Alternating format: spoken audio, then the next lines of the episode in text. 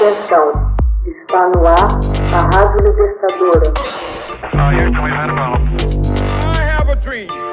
Assim sendo, declaro vaga a presidência da República. Começa agora o Hoje na História de Ópera Mundi. Hoje na História, 15 de março de 44 a.C., Caio Júlio César é assassinado em Roma.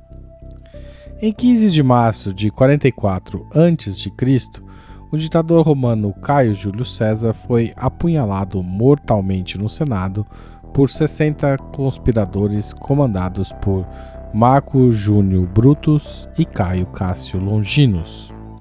César, nascido numa antiga, porém não distinta família aristocrática romana, os Júlii, Começou a carreira política em 72 a.C.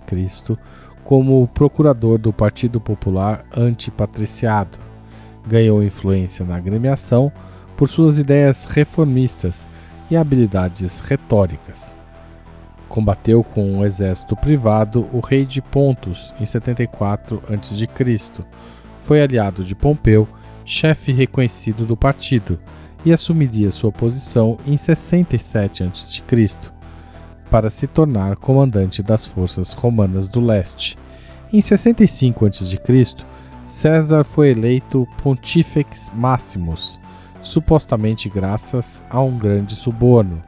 Dois anos depois, foi feito governador da Espanha ulterior e, em 62 a.C., retornou a Roma ambicionando o posto de cônsul. O consulado, na essência o mais alto cargo da República Romana, era dividido entre dois políticos com mandato de um ano. Os cônsules comandavam o exército, presidiam o Senado e representavam o Estado nas relações exteriores. César formou uma aliança, o chamado Primeiro Triunvirato, com Pompeu e Marco Licínio Crasso, o homem mais rico de Roma. Em 59 a.C., foi finalmente eleito cônsul. Apesar da oposição da maioria do Senado, a reforma da terra de César conferiu-lhe popularidade. Em 58 a.C., César comandou quatro legiões romanas na Gália Cisalpina e na Ilíria, demonstrando na década subsequente talentos militares brilhantes à medida em que expandia o império e a sua reputação. Entre outras façanhas, conquistou toda a Gália, fez as primeiras incursões na Bretanha e ganhou devotados apoios entre suas tropas. Entretanto, seu sucesso despertou ciúmes em Pompeu, levando à ruptura da aliança política. O Senado romano apoiou Pompeu, pedindo em vão que César deixasse o comando das tropas. Em 49 a.C., ele conduziria suas legiões, cruzando o Rubicão da Gália Cisalpina em direção à Itália e declarando guerra a Pompeu e as suas forças. Derrotou-o na Espanha e na Itália, porém mais tarde foi obrigado a retroceder à Grécia.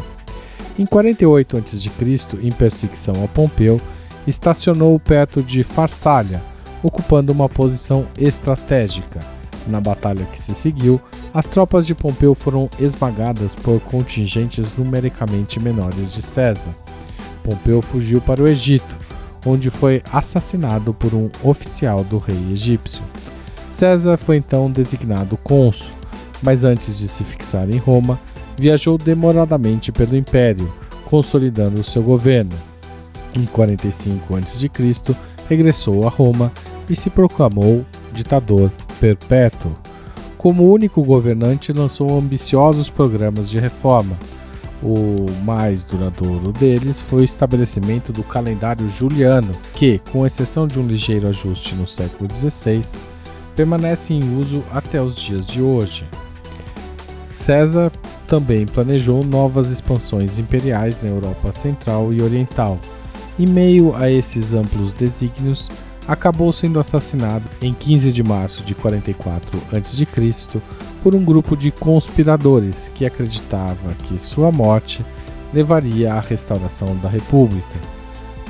Contudo, o resultado dos idos de março foi mergulhar Roma num novo ciclo de guerras civis, das quais Otaviano, sobrinho neto de César, emergeria como Augusto, o primeiro imperador romano, destruindo para sempre a República.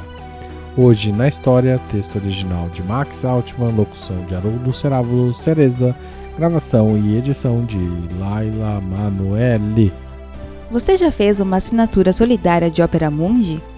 Com 60 centavos por dia, você ajuda a manter a imprensa independente e combativa. Acesse www.operamundi.com.br/apoio.